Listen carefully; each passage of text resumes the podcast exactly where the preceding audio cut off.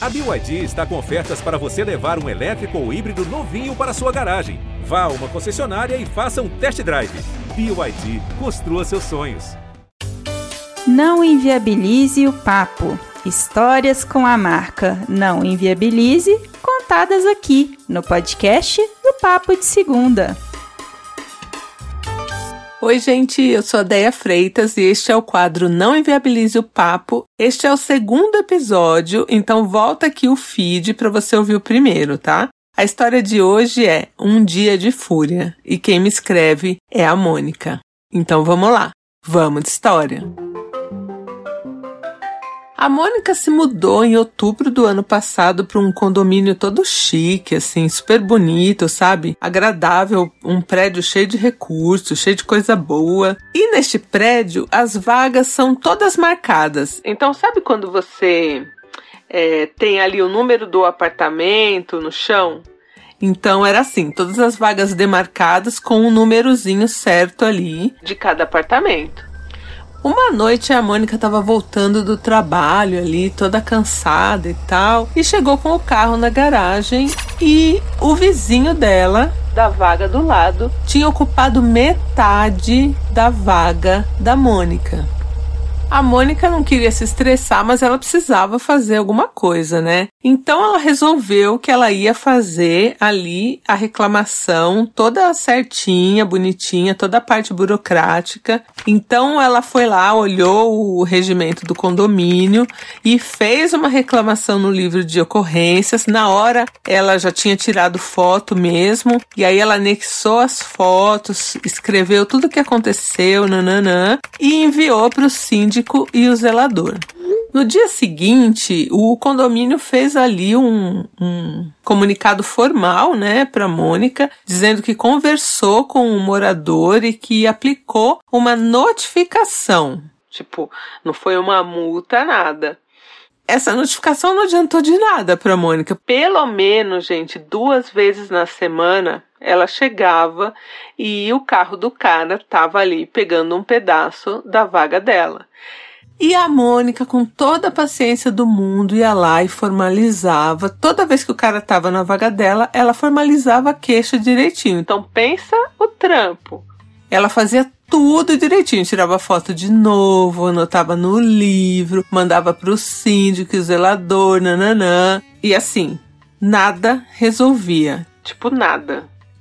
Aí esse ano a Mônica reparou ali que o carro dela tinha uns amassadinhos assim e os arranhados bem aonde o cara encostava o carro dele. Pra vocês terem uma ideia, tinha dia que a Mônica não conseguia nem sair do carro se ela entrasse com o carro ali na vaga.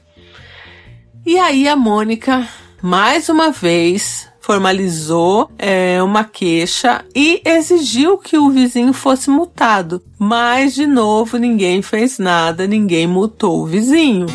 A Mônica, já de saco cheio e com o carro todo detonado, falou: Bom, eu vou trocar de carro, vou pegar um carro maior, quem sabe assim, né? Eu consigo resolver aí esse perrengue e as pessoas me respeitem, porque né? Não tem condição. E aí, dessa vez, ela resolveu não formalizar é, um aviso. Ela chegou no síndico e falou: Olha, eu vou trocar meu carro e se algo acontecer com meu carro novo, eu vou resolver do meu jeito. Até que um dia, a Mônica já com esse carro novo, né, e maior, é, desceu para sair com o carro e quando ela chegou na garagem, o carro do vizinho estava encostado na porta do carro novo dela, tipo, não dava para ela entrar, não dava pra fazer nada. E ela tava com um noivo. A Mônica disse que ela nem viu mais nada. Na hora, assim, na cabeça dela foi tudo um borrão e ela ficou pé da vida, começou a chutar o carro, chutou o retrovisor, pulou no carro, pisou no carro. Gente, fez tudo, deu um murro no carro, tipo, ela começou a lutar com o carro real, assim. Só que nessa hora que ela tava ali, né, brigando com o carro, ela sentiu um crequezinho no dedo. Quando ela olhou, o dedinho dela, mindinho, tava assim meio que capengando, sabe? Meio, meio bambo. Só que ela tava ainda com tanta raiva que ela pegou os dois limpadores ali do, do para-brisa do cara e arrancou, gritando assim. E o noivo dela tava desesperado e não conseguia segurar a Mônica de jeito nenhum. Ninguém conseguia segurar a Mônica. Mas só tava ela e ele ali, né, no, no na garagem. A adrenalina era tanta que a Mônica nem estava sentindo o dedo. Só que agora, como ela já tinha arrancado os limpadores, ela estava ali segurando os limpadores, ela estava um pouco mais calma. e aí ela falou pro noivo dela, falou: "Olha, preciso ir pro pronto socorro. Acho que deu ruim aqui no meu dedo, deslocou alguma coisa". E ele assim, todo assustado. parado, olhando assim em choque, levou a Mônica até o PS. E, gente, ela fraturou o dedo mindinho de uma maneira que ela teve que fazer cirurgia. Mas ela tava assim de alma lavada. Enquanto ela tava lá, se internou para operar tal, o noivo dela voltou lá no condomínio para resolver as coisas, porque eles saíram de lá e o carro do vizinho ficou lá todo detonado, né? Aí, gente, o síndico, o zelador e o noivo da Mônica foram ver nas câmeras ali direitinho, né, o que tinha acontecido. O noivo tinha visto tudo ao vivo, mas o zelador e, e o síndico não tinham visto nada ainda, né? E nem o vizinho, o vizinho não tinha descido. E aí, o noivo da Mônica contando pra ela depois que a hora que ele viu, ele falou que parecia um filme assim, parecia que a Mônica tava com uma força assim que não era dela. Ela ficou completamente assim, é, furiosa, real, assim. Aí ele vendo ali e tal, né, ficou quieto. E aí o síndico foi falar com com o morador, eles chegaram lá num acordo e tal. E detalhe, a Mônica, depois que saiu do hospital, pediu pro noivo dela avisar o síndico, que era para avisar o vizinho, que ela estava fora de si e que ela estava ali é, é, instável. e que era para eles tomarem cuidado.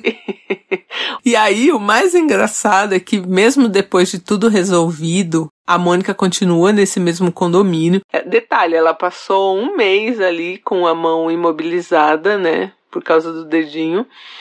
E aí, até hoje, quando ela encontra os vizinhos ali no corredor ou no elevador, porque era um casal, né? Que revezava usando o carro.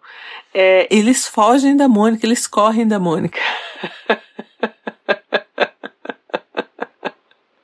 eles ficaram realmente com medo, assim, tipo, a Mônica virou a pessoa instável do, do condomínio. e todo mundo tá com medo dela. E o bom é que os vizinhos nunca mais estacionaram o carro ali na vaga da Mônica. Eles, pelo contrário, ficavam ali bem longezinho da faixa. e Mônica. A Mônica me disse que ela não se orgulha do que ela fez, né? Ela sabe que não, não é o jeito correto de resolver as coisas, né? Mas ela aguentou fazendo reclamações formais de outubro de 2020 a julho de 2021. E ninguém resolveu, ninguém nem multou o cara, sabe? Então ela teve lá um rompante de ódio e descontou tudo no carro. Então, assim, ela sabe que não foi bacana o que ela fez, né? Mas aconteceu. E essa é a história da Mônica. Um beijo, Mônica. Agora que você já ouviu a história aqui, corre lá no Globoplay para ouvir a opinião do Fábio Porchat, do Emicida, do João Vicente e do Francisco Bosco no episódio do Papo de Segunda. Um beijo e até a próxima. Quer contar a sua história no Papo de Segunda? Mande seu e-mail para nãoenviabilize.gmail.com e coloque no assunto Papo de Segunda. Não Enviabilize o Papo tem roteiro e apresentação de Ideia Freitas e edição de áudio e efeitos sonoros de Léo Mogli.